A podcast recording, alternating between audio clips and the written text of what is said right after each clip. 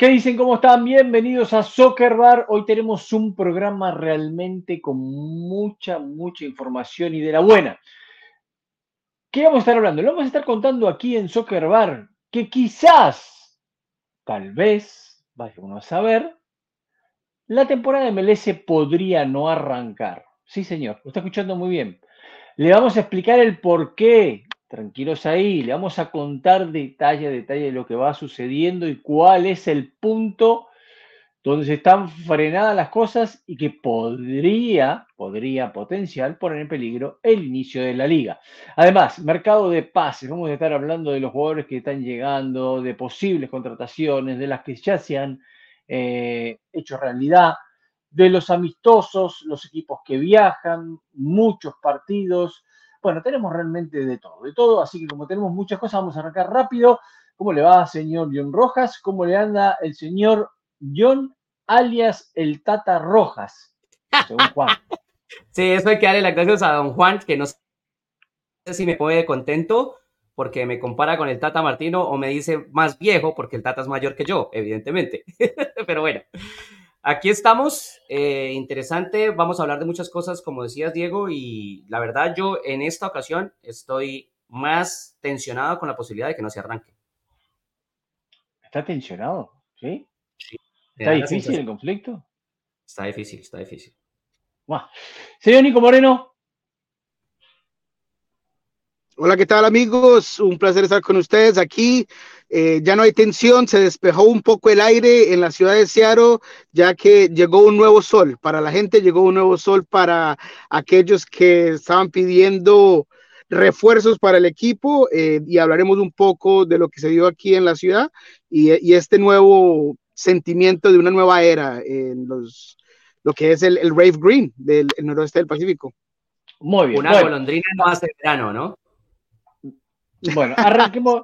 Arranquemos un poquito así con, bueno, saludo a toda la gente que nos escucha en esta plataforma, gracias por eh, suscribirse a nuestro canal de YouTube, a nuestros podcasts en Apple, en Spotify, en TuneIn, gracias a la gente de Pulso Sport, de Unánimo Deportes con el audio, bueno, tenemos realmente eh, muchos, muchos lugares por los que salimos y le agradecemos a todos que siempre nos sintonicen. Arranquemos con el tema de contrataciones. Hasta ahora, para ustedes, ¿cuál ha sido lo más importante en, en tema contrataciones? A ver, señor Rojas. No, yo creo, yo creo que de lo que se ha sumado especialmente esta semana, después de que arrancamos el show y que es lo más reciente, ah, me parece que hay varios ángulos muy interesantes, especialmente, obviamente el de Sanders ya lo vamos a tocar, es muy, muy interesante, pero no me parece para nada mal lo de Miami con Nicolás Freire, me parece que es un, tipo de jugador que necesitaban, una posición que era importante para ellos. Y, me parece vino a préstamo. Y vino no estar 10 millones que, como iban a gastar con Medina. Sí, exacto. No, no, no. Miami está haciendo negociaciones, hay que aplaudir al amigo de Nico. Eh, está haciendo negociaciones muy interesantes eh, por, por, eso mismo, pero, pero lo sabíamos además. Tienen un técnico al que muchos jugadores quieren seguir y eso ayuda mucho a la hora de convencer. Y obviamente tienen a Messi al lado, que eso es más que motivación. Lo de, lo de LFC con el italiano de la Valle me parece también interesante porque es otro de esos jóvenes para ah, darle cabida, espacio y para que eh, pueda Explíquele a la gente que no sabe lo del italiano de la Valle, porque hay gente que no lo sabe. Explíqueselo, por favor. No fue tan rotundo como lo de, lo de Freire, que por todos lados venía ya con mucho tiempo. Claro, no, pero lo que...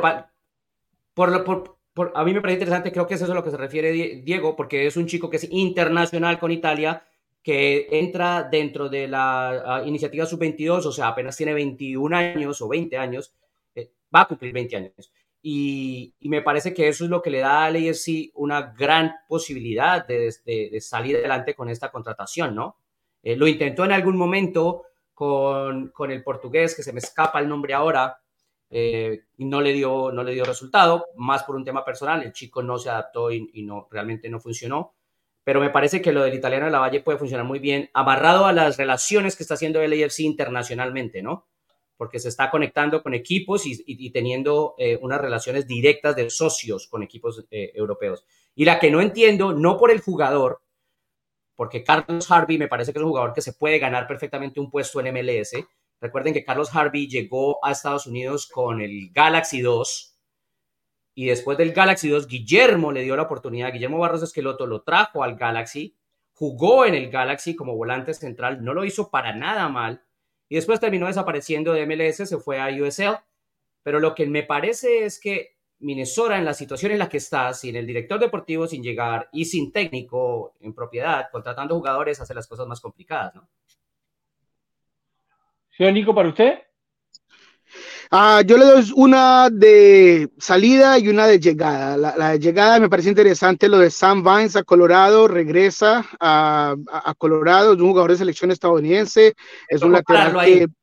¿Dónde está lo interesante? ¿En dónde está lo interesante? De, de, que me parece que es un producto con mucho potencial y que a pesar de que como muchas veces ocurre, uno va, trata de hacer el sueño europeo, en esta ocasión fue al fútbol de Bélgica, no se le dieron las cosas, y se volvió no para casa. Y, se, volvió, para casa. Claro, y, o sea, o sea, para el jugador está bien porque no todos los caminos son iguales. Para, para, el jugador está bien porque no todos los caminos son iguales. Es la demostración de que probablemente desde lo individual se fue demasiado temprano, no estaba preparado. Claro, y a eso iba, pero sí, como siempre, el señor Rojas se adelanta lo que voy a decir, y eso es lo interesante, ¿no? Que eh, eh, es su contra. Potencial, que es un jugador de selección estadounidense, eh, que me parece lo, lo, mandaron demasiado temprano a, a, una liga que a lo mejor tampoco es que a lo mejor le, le, haya encajado a lo que él hacía bien, y ahora regresa. Colorado creo que se está reforzando de, de una buena forma, entonces podría tener una buena temporada y volver a empezar a crear otra vez un camino, ya sea Europa o mantenerse aquí. Pero es lo que me parece interesante, que es un producto con mucho talento, que en momento me pareció que tenía un potencial para llegar lejos, pero simplemente no se hizo. Y eh, la salida es la de Nicolás Joaquini, eh, que sí, no va a ningún lado especial, no va... Es un, segunda Italia. Segunda de Italia, pero es un jugador que llegó gratis a, San Luis, que eh, lo terminan obteniendo de Orlando. Eh, le va muy bien, eh, mostró grandes cualidades y ahora tiene la oportunidad en, Europa para que a lo mejor se continúe desarrollando o puede ser que las cosas no se le den y termine regresando, pero me gusta el hecho de que MLS en general continúa mandando talentos de diversas formas a distintos equipos del mundo. A ver, yo lo quiero, de lo que decía, hay algo que no, comprendo mucho, que es eh, por qué destaca tanto al jugador de Los Ángeles FC cuando yo digo que cualquier chico de la edad que él tiene, siendo italiano, se quedaría a triunfar en Italia, si es tan bueno. Se quedaría a hacer su carrera en Italia, si es tan bueno. Sí, pero lo que pasa es que. Es, la realidad, o sea, es otro fútbol superior de elite con respecto a acá. Es la realidad. ese es el tema, que la realidad de hoy es diferente. No, no, no, no. Porque se aplica, claro. Todavía con Italia no. No, no. Por, con donde sea. Porque si aplicamos ese mismo concepto, entonces Sam Vines no tiene nada que estar haciendo de vuelta en Colorado, tendría que haber buscado otra opción en Europa porque ya estaba en Europa, porque tiene la edad, porque se puede quedar. Tampoco pero claro, pero lo seguimos aplicando. Mire, Zach Stephen, Bay, Mihailovic, ¿por qué vienen? Vienen por plata. Si vienen por plata, porque el Colorado ahora puso plata, nada más. Y por minutos de juego. Por minutos de Por minutos de juego. Porque, evidentemente por plata, pero eh, Zach Stephen estando en Europa, ¿qué necesita? Jugar porque si no se le va a ir la carrera. Se le va a ir. Siendo el suplente o el tercer arquero, o el suplente en Bélgica, o el tercer arquero en, Inglaterra, se le, se le va la carrera. Por eso se tiene que venir a jugar. Entonces, cada caso es diferente. Eh, eh, es, complicado lo, lo, de Stephen, ¿eh? Sí, es complicado. Es complicado. Ahora, muchos equipos y en ninguno puede hacerse titular. Y Colorado no es el equipo que más plata tire para contratar jugadores. O sea, bueno, pero tiene que haber puesto plata para convencerlos para que vengan, ¿eh? Mm. Sí, y el técnico también, el técnico tiene mucho que ver también. El, proyecto, la visión. Vamos a juntar a ustedes para que este equipo sea protagonista. Bueno, cuénteme lo de su nuevo refuerzo, Pedro de la Vega. Después quiero hablar de Ferreira, pero cuénteme lo de Pedro de la Vega. A ver. Mm. Bueno, se dieron muchas cosas. Primero que todo, hablo de un nuevo sol es porque en realidad eh, esta, este jueves, que es 25 ah, de enero, eh, ha, ha, sido un cambio completo, por lo menos lo que la gente pensaba del equipo a lo de antes. No estoy seguro si es por el carisma, la, la confianza, eh, a, lo mejor la, forma en la que este joven, eh, Pedro de la Vega, afrontó su primer conferencia de prensa, porque dijo todas las cosas correctas. no, me vaya a decir que porque es, no me a decir que porque es rubio, caribonito. Eh, puede ser también, honestamente, porque algunos de los comentarios tuvieron que ver con eso, pero no, creo que es más lo futbolístico, la, la, forma en la que cuando uno a lo mejor eh, piensa en un jugador de esa edad, eh, no sé, tiene ciertos conceptos de la forma en la que va a responder ciertas cosas, pero él afrontó todo muy bien, nunca le sacó el pecho a las respuestas y, y, y escucharemos de él directamente, pero por mi parte, en lo que es el contexto de esta conferencia, yo sí terminé un poco más optimista de lo que podría ser este proyecto Sounders, eh, simplemente porque tuve la oportunidad de hablar con los que lo trajeron aquí y a, lo mejor me dieron una, una profundidad a la visión que ellos tenían. Entonces, eh, este chico, eh, y no sé por qué, cuando llegaba al Mirón Atlanta, todos tenía ciertos reflectores y, tenía eh, una, una, experiencia y a lo mejor una reputación grande con, con, Paraguay, era un jugador muy bueno. Este chico no tenía los mismos reflectores, pero hablando con varios miembros del club, mirando la estadística, y también tengo que darle crédito a Jeremiah Oshan, que también fue el que trajo esto a la mesa, la estadística, el, el, el, efecto, lo ah, influyente y, y, los minutos de, este chico Pedro de la Vega son mucho más en Lanús que lo que fue Almirón. Ahora, eso no es para comparar los jugadores, simplemente poniendo en contexto, un momento, poniendo, en contexto lo bueno que, que, que, en realidad es cuando está saludable.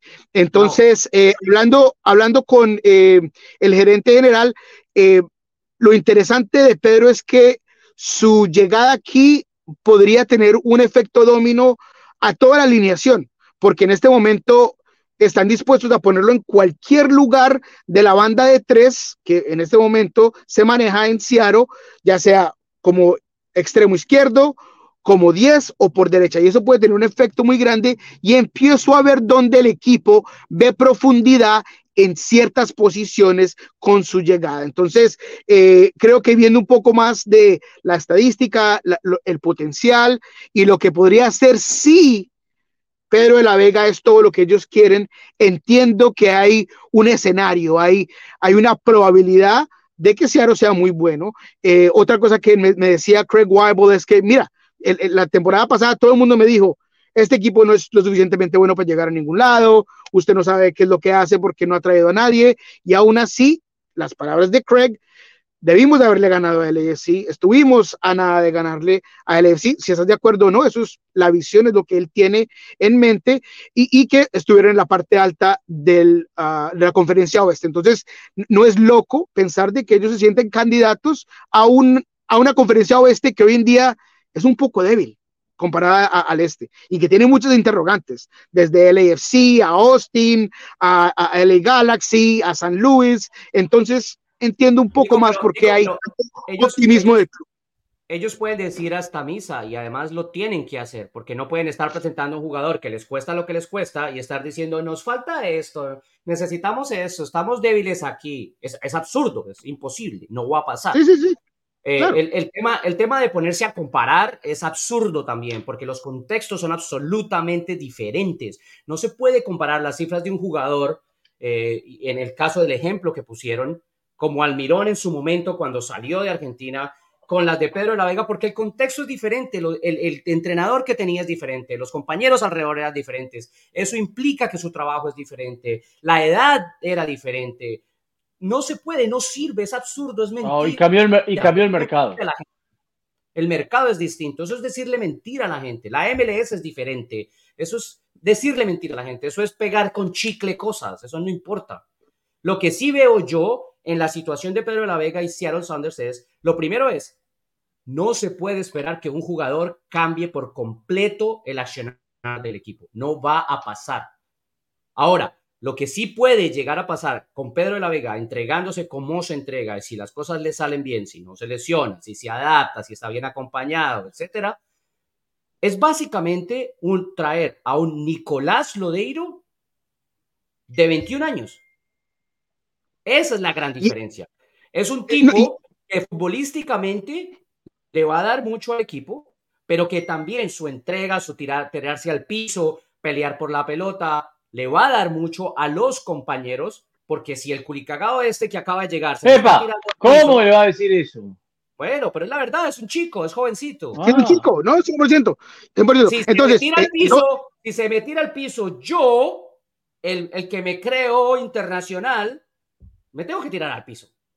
Tengo que ir. Ahora, mi cuerpo dos cosas. La comparación es más para darle contexto a lo influyente que ha sido el jugador y que no se le ha dado a lo mejor el respeto a la llegada de él, porque no, según. lo, paro, lo, paro, lo, paro, lo, paro, inmediatamente. Porque cuando Almirón llegó, nadie tenía ni idea quién era Miguel Almirón. El respeto se le dio a Miguel Almirón a medida que pero, el pero, no, yo, yo me acuerdo que había bombos. Yo, yo soy de uno de los que escuché. No, comparemos uno con otro tampoco. Exacto, es que no se ¿Por qué hacer la comparación? No haga la comparación. No haga la comparación. Y compararlo con Lodeiro me parece que es demasiado. Lodeiro vino No, no, no.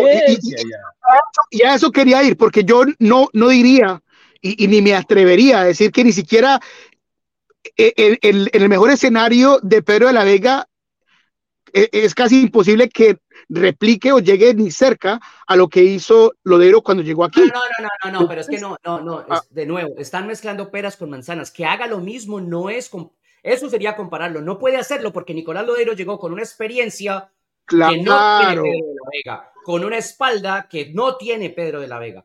Pero y eso, quería de 20 años, porque la capacidad, entrega, el fútbol, la mentalidad, si la tiene, necesita recorrer el camino. Por eso es pero evidentemente no se pueden comparar, no se pueden comparar. No, nunca, y, y, por eso te doy la razón en cuanto a que un jugador no lo va a cambiar todo, pero que hay el potencial que amplifique todo lo que a lo mejor no logró hacer el equipo, que la carencia de goles, la creatividad de un jugador como este ayude a suplir ese poquito que fue lo que le faltó contra el AFC y contra Dallas en cierto momento. Entonces, es eh, eh, eh, ahí lo que, lo que ve la gerencia y por cuál el día de hoy entiendo un poco más el proyecto, pero estoy de acuerdo contigo. Un joven no te da ninguna garantía que vaya a venir aquí a romper la liga. Y, por muy bueno que sea y por muy eh, talentoso que sea, es difícil pensar que eh, va a llevarse, eh, no sé, una estadística increíble. De hecho, se le preguntó a Brian y a Craig, y me pareció una excelente pregunta, ¿cómo se cuantifica el éxito del jugador esta temporada? Eh, es, minutos, es goles, es eh, victorias, eh, y ellos dicen simplemente que, haga ganar al equipo, que, es el, total de lo que ellos quieren, que él venga a incorporarse en el terreno de juego cuando el equipo es, exitoso. Exacto. Y eso, y eso, me pareció muy, muy cierto, me, pareció muy nivelado, una buena, una buena respuesta. Brian tiró unos números de 10 y 10 no estoy seguro si eso es factible, 10 goles de asistencias es harto, eh, pero bueno, e, esos fueron los, números que terminó tirando Brian, pero escuchemos a Pedro si ustedes quieren para que vean lo, carismático que fue y por qué aquí en Seattle la gente se sintió muy cómodo con el jugador. Se está reconciliando Diego, Nico, con Brian Smith. Con la gente de Seattle, claro. No, no, no, no, no, no, vamos, no, vamos, a escuchar a Pedro La Vega, vamos a escuchar a Pedro La Vega. Ahorita hablamos más. Escuchemos a Pepo. Que se sea el club que vengo, eh, es un club muy grande en la liga, eh, creo que, es un club que, tiene muchas expectativas, que, hace muchos años siempre pelea los primeros puestos. Eh, también la, además de todo eso, ¿no? del club que es, las ganas que, veía de que, yo esté acá, de, la gente. y la verdad que estoy muy contento de la decisión. Nico Moreno de Pulso, Sport, uh, Pulso Sports y Soccer Bar. Eh, la pregunta es, tuviste una lesión con la selección, ¿cómo estás eh, y qué tan rápido te podrás incorporar al entrenamiento con el equipo. Eh, la verdad que me siento, me siento bien, ya han pasado 20 días más o menos, si, si no recuerdo, si no estoy haciendo mal la cuenta. Eh, y me siento bien, bueno, mismo hoy estuve haciendo unos exámenes y demás y, y salió todo bien, así que iré un poco progresivo al principio para unirme, calculo. Eh, la verdad que es un, orgullo y, es muy importante, obviamente, siempre llevar esa camiseta.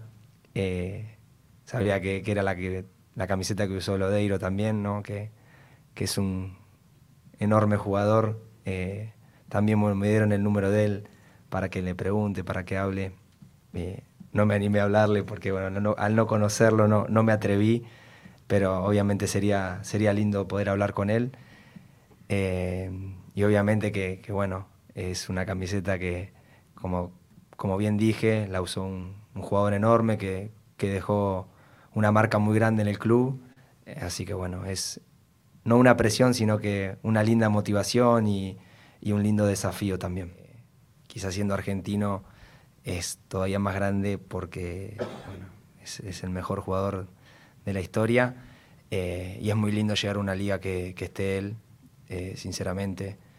Eh, así que bueno, también estoy muy feliz. No sé si, si, podremos o cómo es bien el, el enfrentamiento, si, si, tendremos, pero la verdad que sí, es una, es una linda motivación. Eh, además de Messi, bueno, hay, hay, muchos jugadores, muchas estrellas. Eh, y, y, bueno, no sé si, si, es un antes y un después, pero sí que, que es una motivación inmensa para, para todo jugador.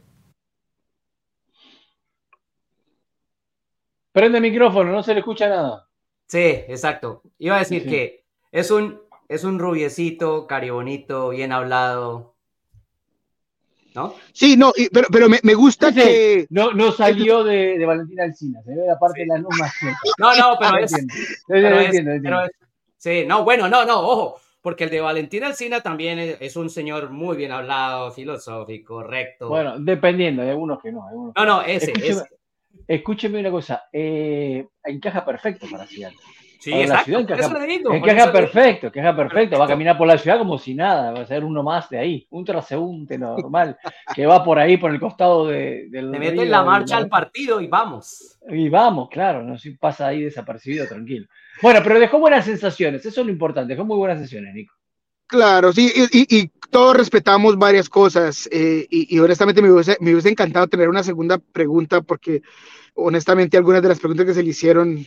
Eh, no sé, eh, me hubiera gustado que hubiéramos tenido un poco más no de, de, lo que ahí, se le... tengo más que decir, no me lleve ahí. Eh, sí, sí, sí, sí, sí, honestamente que, me, me, eh, bueno, el caso es que me gustó que le dio el respeto merecido a un grande y, y, a un jugador, él nunca vino aquí a, a, llenarse el pecho y eso me pareció excelente de la forma en la que le dio ese respeto al Lodeiro. No, espéreme, me...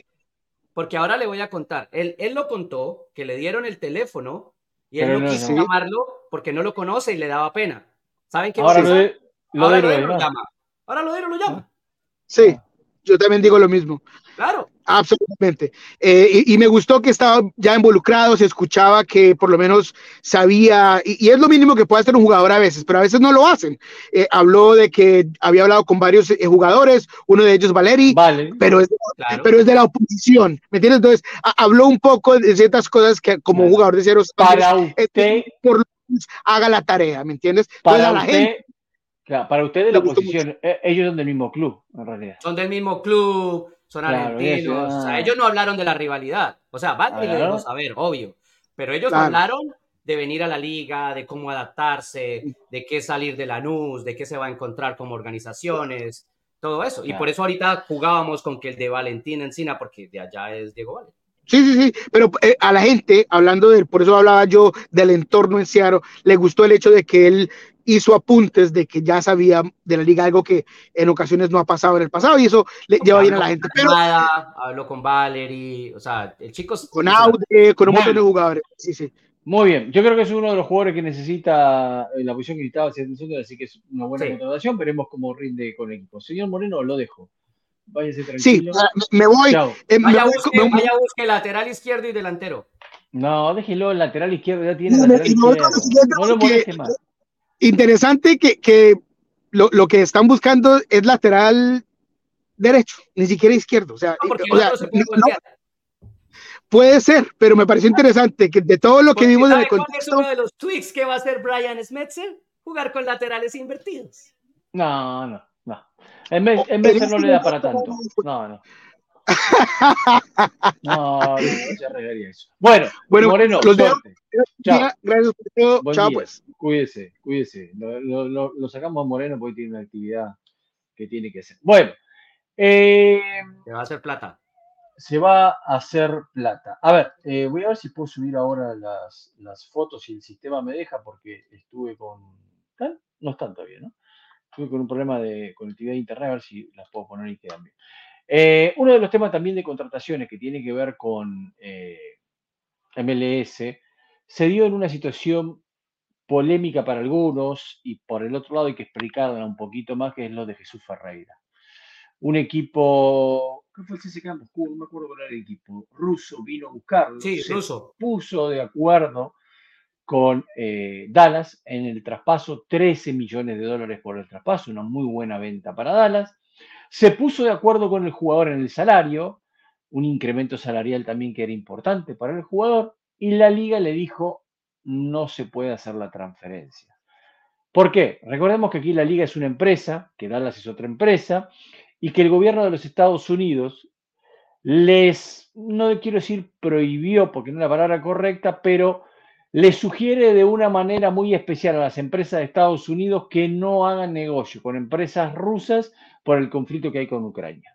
De esa manera. Entonces la liga le avisó al FC Dallas y le dijo, mire, esa transferencia no se puede hacer porque el gobierno no quiere que se hagan negocios con empresas por esta situación que se está dando. Y acá el jugador y el FC Dallas, todos quedan en el medio de una situación político-económica co- muy complicada y como que no pueden hacer demasiado. Mi pregunta sería de un lado, del lado de Jesús Ferreira, dice, bueno, ¿quién le va a dar a Jesús Ferreira y al FC Dallas lo que le iba a dar la empresa rusa? ¿Quién le va a reconocer eso? ¿El gobierno de Estados Unidos le va a dar el sueldo de, de diferencia que iba a ganar? ¿Jesús Ferreira?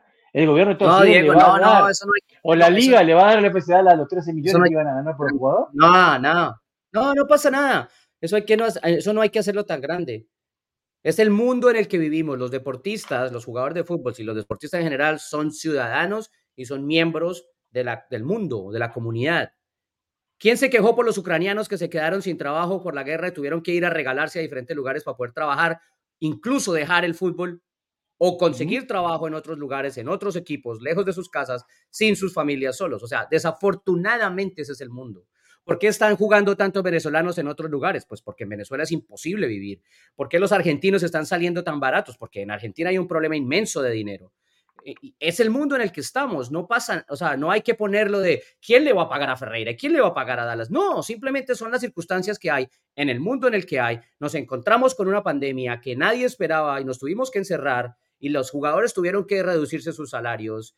Y ni modo, no hay nada que hacer. Entre eso y la gente que se murió, mejor reducirse el salario. Entre no irse para Rusia y seguir jugando a tu fútbol y seguir siendo parte de la selección y seguir tu carrera, hay que hacerlo. O sea, no hay nada que hacer.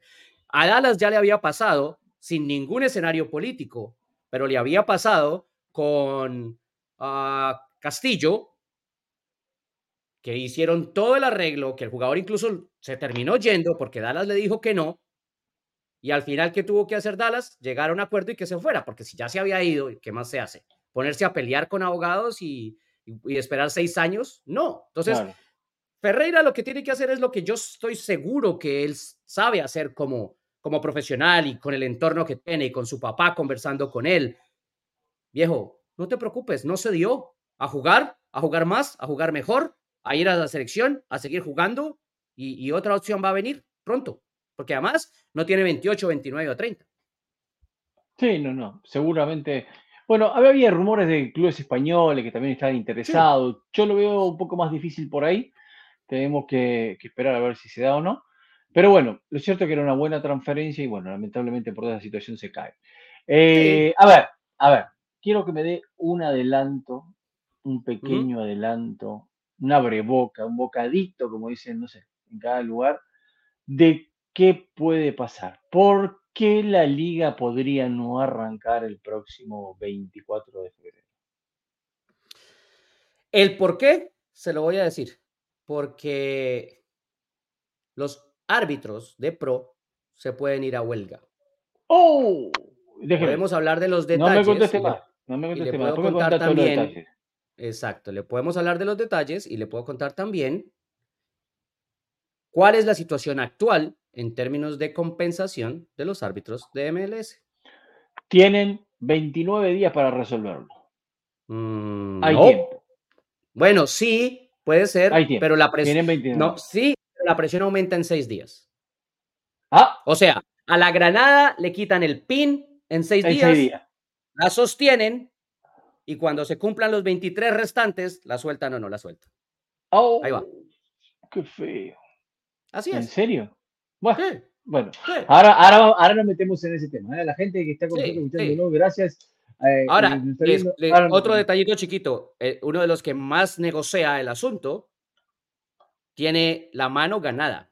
Después se lo explico por qué. La mano ganada. Sí. no. Usted sabe Bueno, cuando juega cartas y usted tiene las mejores y usted sabe que las tiene. A ver si esto se fue. Eh, ¿Se ve bien? Sí, se ve Sí, bien ahí, ¿no? sí. Ahora, ahora mejoró. Sí, bueno, eh, está bien, sé que le había pasado. Se había agarrado la chiripiorca. Algunos No, de los bien. amistosos que se dieron esta semana, Vancouver terminó perdiendo, perdón, con el Puskas Academia. 2 Sí, a 0. Vancouver está en Europa y va a la, va a- al, se va a encontrar seguramente en algún momento con Seattle o se van a cruzar porque Vancouver va a llegar a la al Marbella, al complejo en Marbella y también lo va a hacer Dallas. Ah, mire usted. Bueno, eh, y ahí va Seattle, ¿no? Perdón, Ah. perdón, no Dallas, Seattle, me equivoqué. Seattle. Ah, ah, ok. Bueno, eh, con gol de Ferreira, justo que habíamos hablado de él, le ganó el otro día Dallas 1 a 0 al Inter Miami. Minuto 3 hizo el gol de Tom Bodrio. Miami Sí, tuvo apenas arrancando. Un montón de tiempo. El sí. arquero Dallas fue figura, sacó varias. Messi la intentó de todos lados. Luis Suárez también jugó más tiempo. 65 vez- jugaron, habían jugado ya- 45 en cinco. El Salvador y esta vez jugaron 65 los dos y los dos se fueron bravos porque se fueron perdiendo. Sí. Bueno, Austin y Filadelfia 1 a 1. Eh, Ujú. jugó- Austin jugó el tío, el primo y, Sí, y exactamente. algunos por ahí que había por ahí. Chicago cual. 5 a 0 al London United. Colorado 1 a 0, eh, perdón, per- perdió 3-1. 3 a 1 con Atlético Morelia. El Morelia, sí. La segunda división del, del Liga de expansión se llama, ¿no? Liga de la expansión. La segunda en Liga MX. Red Bull 3 a 0. Ganó. New York City Ah. perdió con el Barcelona de Ecuador De Ecuador. 1 por 0. Un gol absurdo, horrible, de niño de colegio. Se viene Charlotte Sporting, Cincinnati Austin, Nashville San Luis. El 27 va a estar jugando Minnesota United con Montreal, Atlanta con el Birmingham Legion FC. Chicago Fire y el Red Bull. Se viene también, eh, bueno, San José con el Orlando, Galaxy. Flamengo. Orlando Flamengo apareció 2. Portland eh, con Phoenix Racing FC, Vancouver con el FKTSC. eh, Ese es el que es en Marbella. El Nuevo México United, Los. Ángeles FC con el FC Nordeslandland, no sé cómo se pronuncia. Sí. Eso bueno. a puertas cerradas. Eh, alguna de las, de las cosas que se viene. Y esto era lo que ya vimos el otro día, El Salvador y Dallas hicieron. Se fue a Miami anoche, viajó Sí. tarde, eh, hubo entrenamiento a la mañana y después eh, tomaron un vuelo de trasnoche para que los jugadores vayan descansando bien. Eh, va a enfrentar al Al Hilal el 29, al. Al Nasser el día primero. Vio lo que hizo al nacer, de- ¿no? ¿Qué hizo? Ronaldo está lesionado. Oh, Al Nasser está en China. oh. Y Al Nassr canceló los partidos en China, aparentemente para que Ronaldo se recupere y pueda llegar al primero de febrero a jugar con Miami. Claro, tienen que vender el Messi Ronaldo, es, es impresionante, todo el mundo lo quiere Es ver que, y lo es va que está vendido, vendido, pago Claro. y gastado. Exactamente. Bueno, ahí va a ir después a jugar con Hong Kong, va a ir a Japón eh, con el Vissel Cup, Con el, el equipo que Kobe. jugaba el eh, Andrés Iniesta Andrés Y- Iniesta y Villa, Villa jugó ahí. también. Y bueno, No y me pongo la frente camiseta porque me aprieta demasiado. a Boys, y los años pasan, las cosas me engordé. las cosas han ido cambiando, ¿no? Y qué va a hacer, no, no se puede. Ahí, ahí vemos la, salida de Messi anoche en, en el aeropuerto que está al lado de, del estadio, ahí estaba el avión privado que los... Calendar viene detrás, ¿no? El arquero. Es Calendar, sí, ahí está, sí, sí, Sí. Calendar viene. Calendar viene detrás, bueno, ya presentaron a, Fe- a Freire, eh, hay un poco de, un poco de todo, ¿no? Freire viajó ya, sí. Viaja con ellos. Claro, sí, sí. En la foto to- oficial que tomaron aparecía con una gorrita medio tapado ahí porque todavía no estaba eh, todo, todo Oficializado pero, de- pero después ya lo oficializaron con- y todo. Bueno, eh, mucho, mucho amistoso. La verdad, hay Sí. mucho, pero, pero mucho amistoso. Eh, ¿A quién tenemos para escuchar? Federico Navarro, el argentino, después del primer partido de Chicago Fire y lo, las sensaciones del arranque. de A ver, vamos a escucharlo. Preparándonos, recién llevamos 10 días de trabajo, todavía queda mucho por mejorar, mucho por, por recorrer hasta el 24 que es el primer partido, pero, pero bueno, in- intentamos jugar, intentamos hacer las cosas bien, lo que nos pidió el staff técnico, así que contento porque se pudo sumar minutos. Nos vamos a preparar igual o mejor, mejor de la manera que nos preparamos para este partido, eh, y bueno, esperemos hacer un buen, un buen partido para, para seguir mejorando. Ah, También hay caras nuevas, se va rearmando el plantel, se van sumando jugadores, se van, eh, pero, pero lo importante es que, encontremos un, objetivo, que es que creo que ese es el objetivo de todo, de todo el plantel, de llegar bien al primer partido, juegue quien juegue, esté quien esté, así que estamos claros en eso. Este es un equipo, don Diego, que, al que hay que ponerle mucho cuidado, ¿no? Porque lleva mucho tiempo de capa caída y porque cada vez que arranca una temporada, obviamente, se renuevan las ilusiones, pero no pareciera que cambien nada, ¿no? Shakiri en el primer partido se vio en mejor estado, en mejor posibilidades, se marcó un gol muy lindo. Nadie, absolutamente nadie puede dudar de lo que es la calidad de Sheridan Shakiri, pero lo que le ha dado al Chicago Fire es muy, muy poquito. Es que es difícil darle mucho a Chicago Fire, la verdad, con el equipo que hay. Es complicado. Sí, Las inversiones, las contrataciones, eh, la inteligencia deportiva de Chicago Fire no ha sido de las mejores últimamente. Ha pasado por muchos, en estos años, y eso hay que dárselo, eh, demasiada revolución, ¿no? El cambio de dueños, eh, el cambio de front office, la salida de un estadio hacia el otro, eh, cambio de entrenadores, obviamente eso cambió proyectos, eh, y a partir de ahí, obviamente, unas contrataciones que algunas han dado, otras no, y sin resultados. Le hacen una pregunta, mire, Ah, sí, bueno, ¿qué está pasando? Cuéntenos. está, está a prueba, pero cuando el hijo del técnico está a prueba en el equipo del técnico, Del padre. por eso. bueno, eh, en, en Miami, pero en, no. en- en amistosos, Martino lo había puesto varias veces, le había dado minutos, lo tenía, lo estaba es que el chico, el chico no es un mal jugador de fútbol. No es el padre ni el tío. Bueno, el padre no era malo. El padre era del común. Eso no lo hace malo. Del común en la Premier es mejor que de muchos lugares. Sí, yo no dije que era malo. Dije, no es el padre o el tío. Ah, no es mejor que ellos. No, por, no, es que ahí voy. El chico no es un mal jugador de fútbol, pero mis primeras sensaciones, si en el en video, viéndolo jugar en USL, por ejemplo, con el de equipo segundo de Miami, o viéndolo jugar con el equipo de USL que jugó la temporada pasada, creo que fue London United, algo así. No recuerdo, perdón. No, o sea, bien, ¿cierto? Viéndolo ahora, y, y lo entiendo perfectamente, es pretemporada, fue- era la primera vez que yo lo veía de frente en el terreno de juego por un periodo largo, no tiene el ritmo de los demás. Y eso cuesta muchísimo, el ritmo de juego. Bueno, Entonces, mire, los yo, le voy a decir, yo le voy a decir. Los compañeros decir sufren porque se ve, algo. y eso es mi opinión. No, déjeme, cierro pequeño lo que vi. Los compañeros sufren porque ellos hacen los movimientos después de jugar la pelota y el chico no los entiende. O sea, el chico no va con la pelota donde los demás la esperan, sino que él se toma su propio tiempo, él juega a su propio ritmo, que no está mal, pero que cuando todo el mundo juega un ritmo y tú juegas a uno diferente y no eres el 10 que controla los tiempos del equipo, Entonces se nota mucho. Voy a dar una respuesta muy clara y concreta. Si el padre no fuera el carnicero, el hijo no sería carnicero.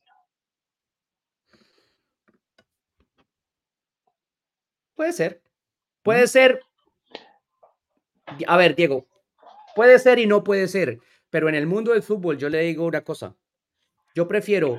Después puede explotar y bueno. No, no, exacto, por eso, a, a eso voy. Yo prefiero a todos los entrenadores que le den todas las oportunidades a sus hijos en lugar de todos los entrenadores que cobran dinero para poner hijos de otros. Está bien. Es bueno, es bueno, es bueno. Pero yo la verdad que quiero, quiero creer que es mejor que él esté lo más lejos posible de su padre, porque así él va a Eso ver la realidad de su carrera. de su Correcto. carrera. Y deja de ser el hijo de. De, exactamente. Bueno, Sí.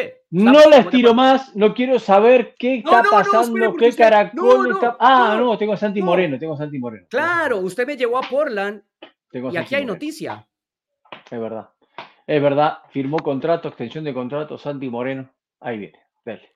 Sobre todo porque vamos a corregir, había un rumor, me, me consultaron incluso de Colombia, había un rumor de que Santiago Moreno había firmado su extensión de contrato hasta el 2025.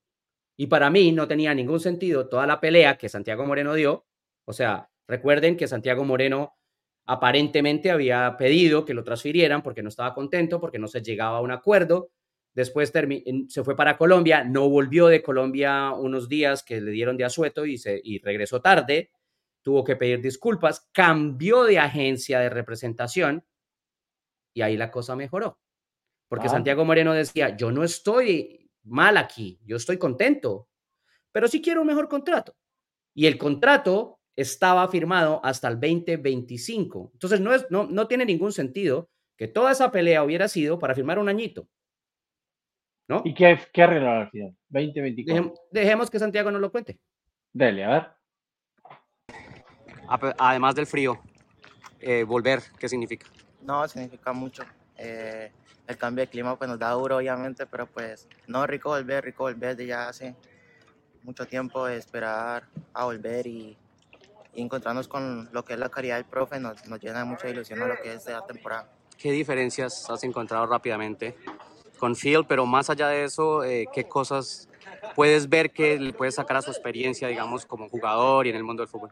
No, como siempre trato de aprovechar, de sacar lo mejor de cada técnico. Creo que profe tengo mucho que aprender. Y nada, ahorita eh, que empezamos creo que vamos a tener una buena relación, que eso es lo importante. Y nada, esperar a ver que todo salga bien. Eh, ese saludo me pareció simpático porque me parece que es también una renovación de cosas, ¿no? De la relación con el club, con la gente, especialmente con las directivas. No, sí, claro, siempre, como te dije, para mí estoy contento aquí, siempre lo he dicho. eh, y nada, qué rico que, que se pudo llegar a un acuerdo. Y nada, estoy muy contento y mi familia igual. ¿En ese acuerdo se, se logró extender ya? Eh, sí, gracias a Dios, sí. Estamos No, tranquilos. Hasta contentos. 27, Sí, señor, si Dios quiere. Sí, fijo 27. Sí, Y señor. opción del club para 28, 28. si no mal, sí, señor. Sí. ¿La mamá se quedó o ya volvió con, No, contigo? sí, mamá volvió conmigo, estoy con mi familia ahí tranquilo, gracias a Dios. Eh, siempre es bueno tener ese acogimiento de la familia y pues gracias a Dios lo estoy aprovechando mucho. Y la bebé también, o sea, Sí, estás señor. completamente Sí, acompañado. señor, totalmente. Cambia un montón, ¿o no? O sea, Sí. volver, pero volver con ellos. Claro, claro, totalmente. Con mi mamá, el apoyo de mi mamá que es vital para mí. Eh, tener la oportunidad de volver a viajar con ella me da mucho gusto también. Te visitó el equipo, hicieron un poco de cosas de video con Juan, acompañando el, el partido, Cali. sí, conociendo Cali, el partido de los jugadores, tal. ¿Qué significa eso? ¿Cómo lo toma la gente allá que vayan desde aquí a hacer esas cosas con ustedes? No, claro, muy importante que estén pendientes como tanto del club como de los jugadores, como de las familias. Creo que es muy importante que van a aprender de lo que es, por ejemplo, Cali. Tuve la oportunidad ahí donde yo nací, donde yo crecí y fue muy lindo, es muy lindo que ellos pudieran conocer toda esa parte de mí también. ¿En lo futbolístico crees que te va a cambiar en algo la idea de Phil o crees que no? Sí, como te dije, se trata de apro- de aprovechar al máximo lo que me pueda enseñar cada técnico. De él, como dije, tengo mucho que aprender. Ahorita lo estoy aprovechando al máximo en los entrenamientos y esperemos que así sea en toda la temporada. ¿Pero te va a pedir algo diferente, digamos, o vas a seguir jugando por Sí, fuera? supongo con- que, supongo que va a explotar mucho mi cualidad. Creo que tanto me va a pedir jugar como por fuera como por dentro. Y nada, estoy muy contento por eso también. Santi, gracias. Ahí estaba entonces. Muy bien, Hasta el muy 27 bien. y opción hasta Más. el 28. Conoció a 28, qué, qué bueno, cantidad de años de contrato tiene. claro, y le, le hicieron, se hizo toda la gestión, ya tiene a la mamá acá, ya tiene a su pareja acá, ya tiene a su bebé acá. Está hecho. Bueno, muy bien, por la gente de Porla, lástima que. lástima que- Amanecerá y veremos. Yo soy de dar líneas de espera. Hay que, y él lo dijo muy clarito en su Usted presentación. espere, espere tranquilo. pero este es el momento no de juzgarme. No espere parado porque se va a cansar. Espere sentadito. Eh, bueno, a ver, arranquemos con la cuestión del pro. Para la gente que no sabe, aquí, bueno, en este país todo es de empresas, todo se maneja como un negocio, como una empresa. Entonces, hay una empresa que es Pro, es la empresa que eh, tiene a los árbitros bajo su cargo, ¿no? Hay obviamente un presidente, un director de la empresa, director de contrataciones, contratan a los árbitros y esta empresa pone el arbitraje para los partidos de la MLS. O sea, la MLS le paga a, esta, a, los árbitros como una empresa aparte, digamos. Eh, entonces, hay un tema de hace un tiempo, el arbitraje en Estados Unidos viene creciendo mucho a nivel de todo lo que es capacitaciones, mejorarlo. Yo soy uno de los que digo que le falta mucho al árbitro de, Estados Unidos, pero también sé que con Howard Webb y con un montón de gente han ido mejorando y, y han hecho muchas cosas, ¿no? Hoy ya es una carrera para algunos de los árbitros jóvenes ser árbitro, que antes no lo era, tenían que hacer otro trabajo porque no les alcanzaba. Hoy ya es una carrera. Y bueno, y uno siempre quiere ganar un poquito más, Rojas o no. ¿Cómo es la situación? Cuénteme qué está pasando. A ver, que usted sabe todo. Sí, normal. O sea, es normal que quieran, es importante. Además, es muy importante que se profesionalicen, ¿no? Que se puedan dedicar directamente a este trabajo, porque eso implica que se van a cuidar su cuerpo, que van a estudiar más, que tienen más tiempo para atender a todos los, los seminarios y, y todas las reuniones de, de educación. Pero cuando tú tienes que estar trabajando como, no sé, cajero en un banco, profesor de química y también entrenando para ser árbitro y viajando a, a los partidos y volviendo y atendiendo a tu familia, la cosa se complica, ¿no? Claro. Entonces, desde hace un tiempo para acá ya hay árbitros profesionales, Pro tiene árbitros que, que son parte de su staff y que solamente se dedican a ser árbitros, eso hace bastante tiempo ya. Eh, pero bueno, con eso obviamente nace la necesidad también de, de agruparse como, como empleados, ¿no? Entonces, el, el contexto es fácil. El contrato, el contrato se firma entre Pro, que es quien contrata, es la entidad que maneja los árbitros, que asigna los árbitros para la. MLS y para las otras ligas, y el sindicato de árbitros, ¿no? Ellos son los que firman el contrato. Ahora, lo que sí pasa ahí es que es muy claro que en Pro hay muchísima incidencia de MLS y de la Federación Estadounidense. No solamente incidencia porque son, entre comillas, sus clientes, ¿cierto? O sea, Pro le pone los árbitros a la MLS y a las otras ligas. Entonces, quien paga esos arbitrajes son la MLS y las otras ligas. Sino además, Es como MLS y Zoom, digamos. eh, sí, sumes el brazo, digamos, económico y de, y de Financiero mercadeo por, de la liga. por el cual la. MLS mete todos sus negocios y esconde Claro. negocios por ahí y no. eh, para decir que no están ellos involucrados. Sea, Sí, exacto. Sí, una cosa por, eh, más o menos así. Es, es establecido desde fundamentos, ¿verdad? Le doy un ejemplo. Eh, en el periodo fiscal 2021-2022, porque el periodo fiscal de la Federación de Estados Unidos se vence en marzo, o sea que es de marzo del 2021 a marzo del 2022, la federación se gastó 1.836.000 dólares en pro y en, la, y en la implementación del VAR como proyecto juntos. ¿Sí? Ah, MLS tiene un porcentaje dentro de Pro como propiedad y también de dinero dentro de Pro para, para, la, para la- el ejercicio de Pro, además de que le paga, digamos, el servicio. Entonces, están muy inter- en- entrelazadas, ¿no? ¿Para usted El eso está bien? Perdón, ¿para usted eso está bien?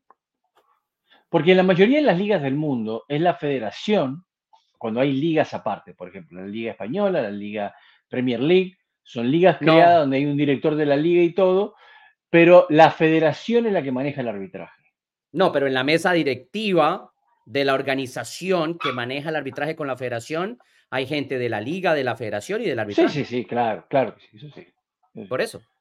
Pero Es- le parece es bien entonces este formato. No es que me parezca bien. me- a mí- lo, lo ideal sería que fueran absolutamente independientes, pero en ningún Claro, lugar del mundo puede claro. pasar porque obviamente si, si las ligas y las federaciones ponen dinero, van a querer proteger su dinero de alguna manera, como, como entidades, como negocio. ¿no? Bueno, Está bien. entonces el, el contrato colectivo se firmó en febrero del 2019 y estaba efectivo hasta el 15 de enero de este año. ¿sí? Entonces, se venció el 15 de enero, no había acuerdo, no hubo acuerdo, no hay acuerdo para extenderlo. Entonces, la decisión que se tomó fue extender ese contrato hasta el 31 de enero para poder mantener las negociaciones. Entonces, por eso le decía, faltan seis días para que le quiten el pin a la granada. ¿Por qué? Porque el lunes de esta semana, eh, No hay de, manera, de manera unánime, el lunes de esta semana, de manera unánime, el sindicato de árbitros, o sea, todos los árbitros que hacen parte del sindicato, votaron ir a la huelga. Si el, ¡Epa! 20 si el, si el 31 de enero no hay acuerdo, el sindicato puede salir y decir, a partir de hoy estamos en huelga. Porque sus miembros, todos los árbitros, votaron que sí. Estamos hablando más o menos de 250 árbitros, más, como se dice en inglés, give take, más o menos 250 árbitros. ¿Por qué? Porque estos son árbitros que están cobijados por este convenio colectivo, porque si bien Pro asigna árbitros a MLS, a la Liga Femenina, a NWSL, a la USL, a la Next Pro a- y a las otras ligas independientes, obviamente, ah, como NISA, solamente los que están en MLS son los que hacen parte de este convenio colectivo que se está negociando en este momento. ¿Sí? Entonces son más o menos 250 árbitros. Una pregunta. ¿Usted sabe cuánto gana un árbitro? Sí, claro. Sí, sí. ¿En serio? Sí. Eh, Sí, sí, obvio. A ver, dígame, ¿cuánto A ver. gana un árbitro? ¿Quiere entrar a las cifras? Porque, porque esto no es nuevo. O sea, en- si recuerda, y ahí usted va a decir, ah, ¿verdad? ¿Se acuerda del Alan Kelly Gate? Claro, sí. Bueno, la última vez que hubo un, un parón de árbitros, en 2014, hubo huelga. La huelga duró dos semanas. Se hizo oficial el día antes de que empezaba la temporada regular. Y Alan Kelly, que venía de Irlanda, que había sido árbitro profesional en Europa y que venía para trabajar en Estados Unidos, fue el primero que dijo, "Eh, yo trabajo, yo no soy parte del sindicato, va, yo trabajo. Entonces, con Alan Kelly y otros árbitros, se suplió el hecho de que no habían árbitros de pro para las primeras dos semanas de partidos. La gran diferencia hoy, Diego, antes de entrar a los números, es que ya Pro le envió una carta a todos los árbitros que no son parte de este convenio colectivo y les dijo, señores, nosotros los representamos a ustedes. Nosotros estamos en la lucha por el convenio colectivo de MLS. MLS seguramente los va a buscar si entramos a huelga para que ustedes vayan a trabajar. Nosotros, como dice usted, fervientemente les recomendamos, porque nosotros los representamos a ustedes, Claro, le hicimos una recomendación. No, lo- no le podemos decir que no, pero le Exacto. recomendamos muy amablemente que no se presenten, que no acepten. Exactamente. Muy amablemente, yo que lo represento a usted, le recomiendo que no se presente. ¿Ya? Ahora, ¿se acuerda que yo le dije, y ya con esto cierro y entramos a las cifras, cifras? ¿Se acuerda que yo le dije a usted, hay uno de los negociantes que tiene la sartén por el mango, que tiene Por la el mano mango, ganada, exactamente. Sí, sí, etcétera? sí. Bueno, no es ni siquiera esto. Es que el presidente del sindicato de árbitros, que se llama Peter Manikowski, que fue un árbitro desde el 2007, ¿sí? que se retiró en el 2021, creo, 22, es dueño de una firma de abogados dedicada a casos de derecho laboral, porque el tipo es abogado. Ah, mire usted. ¿Sí ve lo que le digo? La tienen, O o, sea, ellos tienen O la sea que cuando era árbitro le decía a los jugadores, no me digan nada porque te hago un juicio. Claro, muy bien. Exactamente, bueno, algo por ahí. No, no, porque es derecho laboral, pero ¿me entiende? O sea, el tipo representa trabajadores a los que no les pagan salarios, trabajadores con malas condiciones, eh, eh, ese tipo de cosas. Entonces, el tipo sabe de lo que habla y el tipo sabe cómo negociar y es el presidente del sindicato, ¿no? Muy bien. El secretario- el-. Claro, bueno, es el sindicato, y, pero bueno, además fue árbitro mucho tiempo. Y el secretario del sindicato es Chris Penso, que todo el mundo lo conoce, es un árbitro desde 2011 en MLS, fue FIFA del 2013 al 2015 y ahora es FIFA, pero solamente para el bar, eh, desde el 2021 y hasta ahora. Bueno. Plata. Dinero. De plata ¿Quiere que me dio, me dio vuelta, me dio vuelta y no me dijo cuánto gana. Me dio un montón de No, no, ya le- me- nombre y y no me Sí. dice cuánto gana. Dale que nos vamos. No, plata. sí, Quiero sí. saber plata. Bueno, plata, plata. A los árbitros se les pagan o los árbitros de- reciben eh, dos cosas diferentes, ¿sí? Una cosa es el salario y otra Ajá. cosa es, llama el fee por partido. O sea, además de su salario, le pagan un dinero por cada partido que, a los, al Que están asig- arbitran. al que están Exactamente. asignados. Sí. Hay dos clases de árbitros, los árbitros que están, eh, que son, eh, digamos, a tiempo de- completo o que no están a prueba y los árbitros que están a prueba. ¿Sí? Para los árbitros que no están a prueba, eh, el salario varía dependiendo de la cantidad de partidos que ya han arbitrado. ¿Sí? O sea, Ah, eh, árbitros, árbitros que han pitado de 0 a 90 partidos, árbitros que han pitado de 100 a 149, de 150 a 199 y más de 200. Cada categoría tiene un salario diferente. ¿Sí? Y para los que son nuevos, el salario es exactamente el mismo. ¿Sí? Ok. ¿De cuánto estamos Hasta hablando? Hasta ahí, está, ahí, hasta ahí están las categorías. ¿Listo? ¿De cuánto Ahora sí, el número. Entonces, Ah, un árbitro, un árbitro que está lo que se llama a, a- a prueba, recibe, un árbitro central recibe 50 mil dólares de salario, solo de salario. ajá. ¿Y por partido Pero- cuánto? Sí. Ahora, el asistente referí recibe 16 mil. ¡Eh! ¡Qué diferencia! De- eh, el, asistente que está a prueba, ¿no? Por eso no levantan la bandera después, ¿vio? Exacto. Dice, si aquel gana No, bueno. 50, si aquel gana No, no, no. 50, que se haga cargo él del offside, ¿para qué voy a levantar la bandera? No, Claro. no, ahora no, porque vea, ahora están los, los, los, los fees por salario, ¿sí? Y los fees por partido, perdón. Los fees por partido varían dependiendo del tipo de partido. O sea, si es temporada regular, si es playoff, semifinal, MLS Cup, etc. Por temporada regular, ¿sí? Un árbitro recibe mínimo 1.350 dólares Por partido. por partido. Bien. Un, un asistente, lo mismo. Un cuarto oficial, 507, 508 dólares. Ah. Un, un VAR, 980 dólares. Y un asistente de VAR, 450 dólares. Claro, es que los demás no tienen que correr, así cobren menos. Está muy bien. Los que no Sí, corren sí. cobran menos. El que está en Sí, cuarto exacto. árbitro, 500 dólares por estar parado ahí y mostrar el cartel. Sí, obviamente a eso también hay que sumarle, a- sumarle este, otros beneficios, ¿no? Como los beneficios para viaje, los beneficios para membresías de gimnasios, eh, les pagan por atender los cursos, digamos, y, y los campamentos de entrenamiento, eh, los bonos para cuando van pasando eh, cierto tipo de partidos, ¿no? Entonces, es, eh, digamos, le voy a poner un ejemplo. Un árbitro, yo le voy que, a- yo le- un le árbitro voy a- que no está a prueba, póngame cuidado, un árbitro que Ajá. no está a prueba, ¿sí? O sea, un árbitro que está ya establecido. Quiere decir que a, a más o menos eh, 20 partidos por temporada, ¿sí? Va a arrancar esta temporada, pitó 20 partidos el año pasado, no está a prueba, ¿sí?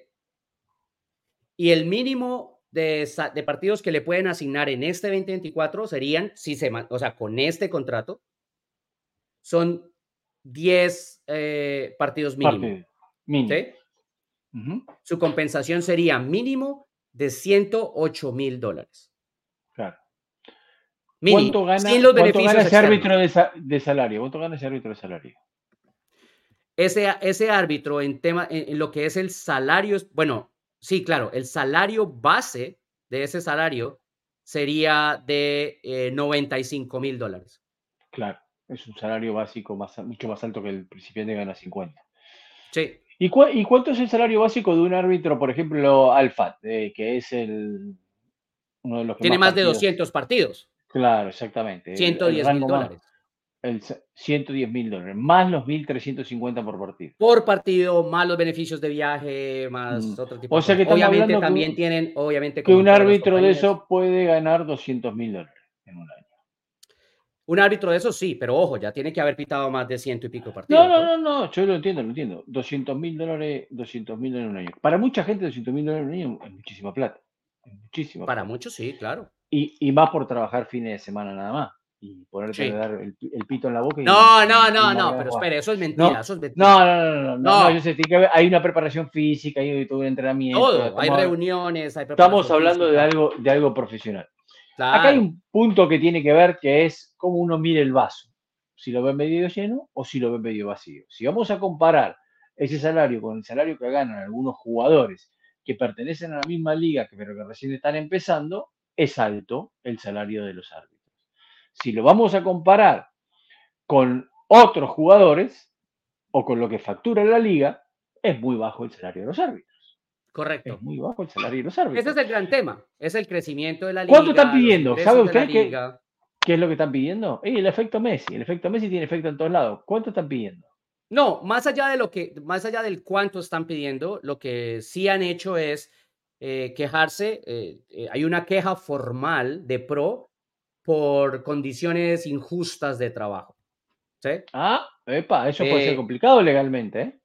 Sí, claro, pero le estoy diciendo, el presidente del sindicato es un Sí, sí, sí. abogado de derecho Por laboral. eso, por eso usó las palabras correctas. Exactamente. Muy. Porque, porque ellos saben, ellos saben que la yo creo que aquí lo que más se está peleando, sin entrar en muchos detalles, no es ganar mucho más, sino que la base se eleve.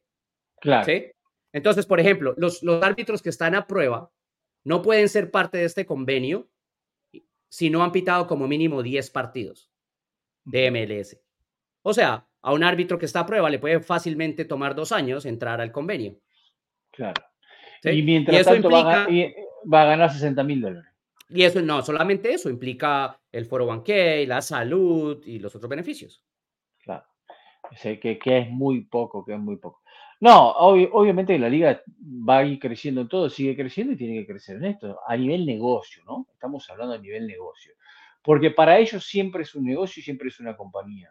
Por eso lo Sí. hablamos así. Ellos lo ven de esa manera. Ellos no quieren saber nada con clubes sociales, ni ascenso ni descenso. Cuando uno le habla de todas esas cosas, no les gusta, dice que uno es un retardado, que no, no, no, no está en la modernidad, que está retrasado en el tiempo y toda la historia. ¿Cómo es esto? Entonces, a nivel negocio, a nivel negocio, a nivel negocio, hay muchas cosas que hay que mejorar todavía, pero muchas cosas que hay que mejorar. Y muchas cosas que me parece que hay un punto que si alguien consigue un buen abogado, si alguien consigue un buen abogado en este país, la liga puede llegar a perder muchos millones de dólares en circunstancias como la que dijo antes John, que está implementando el presidente de la liga, o sea, el reclamo. Injusticia laboral. Conflicto Puede, de interés, puede pasar, pero también no se puede monopolio, hay Sí, un montón de cosas, no- eh, cuidado. pero de lado no se puede dejar pasar que hoy por hoy los dueños de MLS son los hijos, los papás, los hermanos, los primos de los mejores abogados del país. Sí, sí, no digo que no.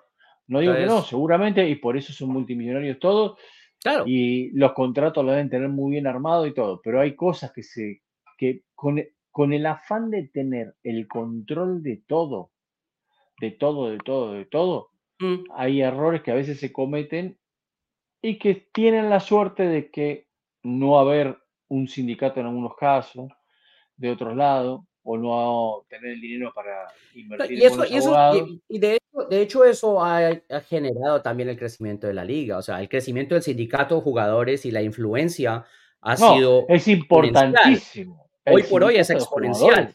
Lo Es- mismo el de los Sigue árbitros. eh, eh, el ex arquero de Robles, el arquero de New York, ¿no? Al frente. No, no, no, al ¿No? frente no. No, al frente ¿No? Él se- seguramente colabora con el sindicato, pero no. eh, para ser representante directo en el momento del año tiene que ser jugador. ¿Tiene que ser jugador activo? No. Sí, para ser presidente del sindicato debe, debe ser jugador. Del año, jugador activo. Se puede ser parte del sindicato y, y parte de la mesa directiva, pero Porque él cuando eh, estaba activo, él era, él era presidente y fue uno de los duros negociadores del Claro. nuevo convenio que tienen, ¿eh? sí, sí, sí. No, a ver, Sí. con eso del- de, la, de la plata y lo demás, es, es tan claro como que la respuesta de pro al sindicato es es que nosotros no podemos negociar más porque nuestro cliente, así lo llaman ellos, nuestro cliente, MLS, Claro, no quiere pagar más por el servicio. Entonces, ¿qué hacemos? claro. Pero al final tirándose la pelota el uno al otro. Sí, y, y nuestro cliente MLS que no quiere pagar más por el servicio es el dueño de Pro también. Y entonces, ¿vio? Ahí empiezan los conflictos de interés que hablamos Sí, antes, sí, sí. de, de- ¿eh? de la situación y todo. Entonces, en un momento le dicen, muchachos, ¿es por esto o es nada? Y lamentablemente tienen, y lamentablemente tienen que, que aceptar. Esperemos que se solucione todo, esperemos que consigan lo que están buscando los árbitros, me parece muy bueno. Esperemos que la liga arranque en tiempo y forma como está eh, todo estipulado, eh, con Miami frente al eh, Real Salt Lake, ¿no? Partido, Yo, por- sí, yo por eso le decía que hay una parte que tiene la sartén por el mango, porque primero por lo que le decía del presidente del sindicato, segundo por el crecimiento de la liga, tercero porque es absolutamente imposible que recién llegado Messi a su primera temporada completa, la liga vaya a permitir que no arranque a tiempo. Entonces, No, sería un papelón mundial. por eso, exacto. Sí, Entonces todo sí, eso, sí, todo eso juega en favor. Bueno, Porque los árbitros ya quedó- alertaron a los demás, o sea, ¿nos quedó algo pendiente? y yo creo que no. No quedó nada, ¿no? Supongo que no. No, yo, yo cada vez que miro el horario que hacemos, el productor me decía, no tenemos ni para 20 minutos. Me decía, hagamos el programa si no tengo ni para 20 minutos. me decía el productor. Bueno, ay, ay, ay. Y nosotros tenemos productores que son. Pero bueno, pero tenemos productores.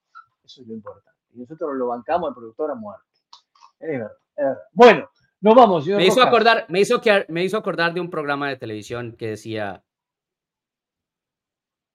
qué cochinada de horario. Pero tenemos programa. Nosotros tenemos productor y es de los buenos. y es de los buenos.